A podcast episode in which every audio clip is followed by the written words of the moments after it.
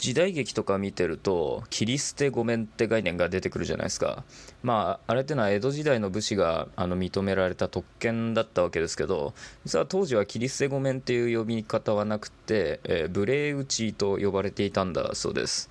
えね、なんか時代劇とかのイメージとかだとすぐこの無礼者がとか言ってバッサバサ切り捨てちゃうみたいなイメージとかあるけど、まあ、実際のところはそんなことはなくて結構ね法律も厳しかったし、まあ、本当にできるだけやんなよみたいな町人と争うなよみたいなお触れがあってえー、さらにはなんかね明確にそれが無礼な行為であったっていうふうに証言できる証人がいたりしないと成り立たなかったりあとはその切り捨てごめんって言ってから切り捨てに失敗した場合は自分で腹切んなきゃいけなかったりとか島流しにあったりとかまあ重罪として処分されたっていうところがあって、まあ、実際のところはほとんどなかったようです。まあ江戸時代の中でも90年間の中で、まあ、11、2件ぐらいあったそうですけどそれが多いと思うかどうかっていうのはまた別の話ですが、まあ思ったよりは少なく感じるんじゃないかなというふうに思います。ということで長くなりましたが平でございます。今日はね好きの順位っていうものについてちょっと語っていきたいと思います。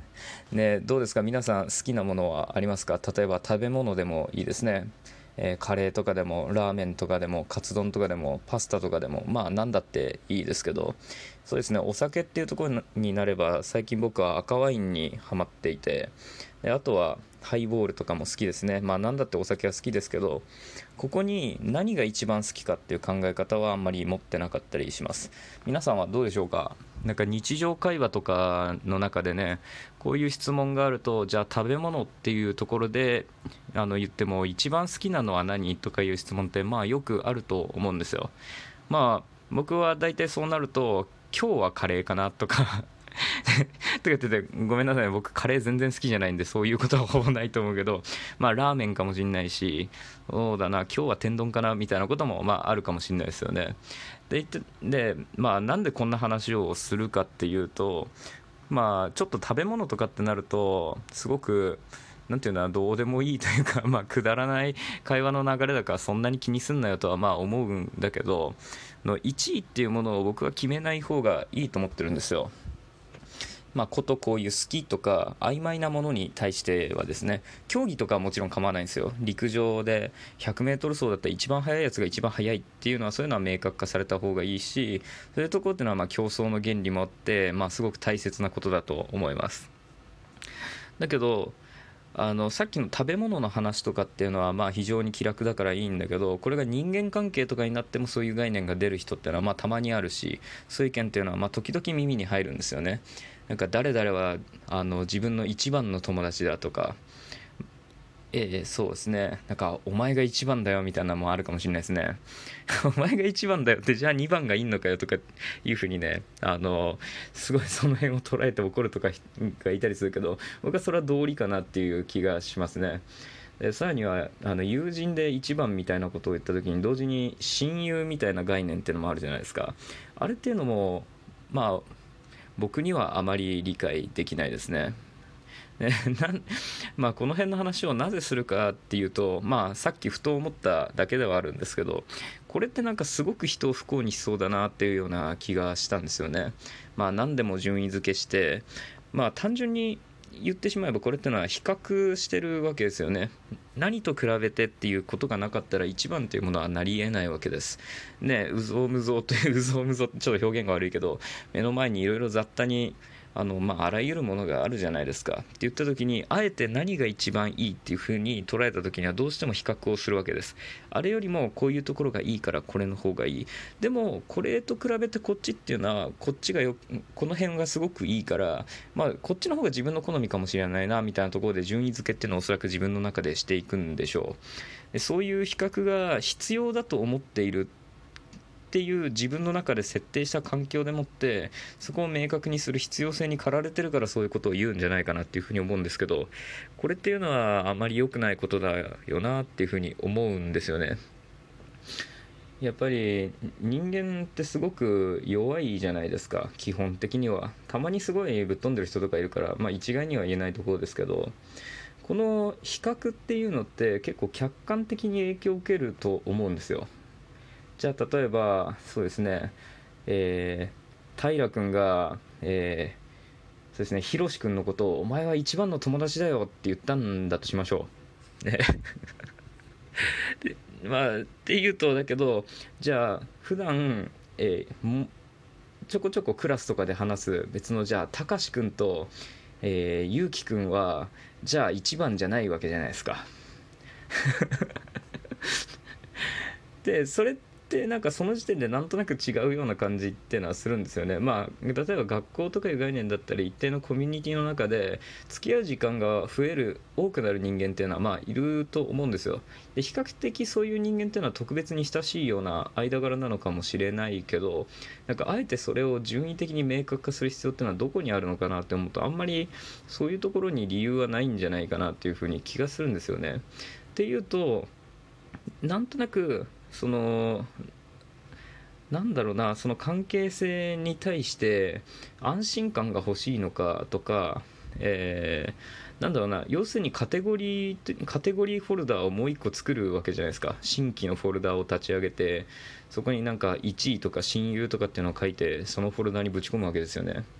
なんかそれってなんかその特別性を見いだすことによって例えばさっき人間は弱いっていう話をしましたけどそういった時にあのどうしても人間っていうのは嫉妬したりとかそういうことっていうのもまああるじゃないですか。こういうのって順位付けの精神がすごくあの及ぼした結果なのかなっていうふうによく思うんですよね。まああとは何でも肯定の反対は否定みたいな風にすごく二元論的になるきっかけにもなるのかなっていうような感じはしていてじゃあさっき言ってた1位みたいな話があった時にじゃあ2位がいた時に2位っていうのはおそらく一般的な順位としては高いような気がするんだけどじゃあこと人間関係とかそういうところに及んであの1位っていうものが別に存在するともうなんかあの否定されたような気持ちになる人っていうのはもしかしたらいるんじゃないかなっていうような気がするんですよね。なんかそういうふうになんかあえて順位付けをすることによってすごく否定的な観念っていうのが強まると思うんですよ。まあ、同時にこの考え方に支配されてる人間っていうのはかなり多いような実感もあってなんかどんな時に思うかっていうと例えばじゃあ、えー、そうだな何でもいいけどじゃトヨタが最近すごく調子がいいっていうことにしましょう。トヨタはいいなっつっていや株価も上がってるしみたいな話がもしあったとします。その時に時々いると思うんですよね。なんかトヨタはいいなそれに比べて最近日産は本当にダメだな。やっぱトヨタってのは素晴らしい会社なんだなみたいに間に一つ否定を入れる人っていうのはまあ往々にしていると思うんですよ。まあ、今のは今のね株価とか見てるわけじゃないから実際に日産がどうかとかトヨタがどうかとかいうことではないですけどそういう意見を非常に多く言う人っていうのは結構見受けられるんですよ。僕の周りにも結構いますね。なんか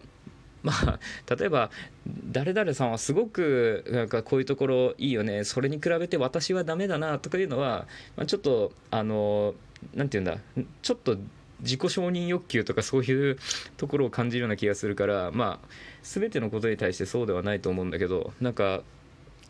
えー、そうですね。なんか一つのものを肯定して一つのものがいいっていう意見を言うだけでいいのに必ず否定がどこかに入る人っていうのはいると思うんですよ。こういったのも僕の中ではその順位付けの概念に近いのかなっていうふうになんとなく思ってるんですね。でなんとなく間違ってないような気はしてるんですよ。ま あ異論がある方あのぜひメッセージなんかいただけると僕も勉強させていただきますんでこの辺はあのご連絡いただければと思うんですけどこの辺がねなんか曖昧だったり曖昧だったりとかその分からないこととか自分が理解できてないことっていうのをあのなんか許容できない人がすごく多いような気がするんですね最近。でだからこそなんかすごく明確に自分の中でどういうものなのかっていうのを決めつけちゃうような嫌いがあると思っていて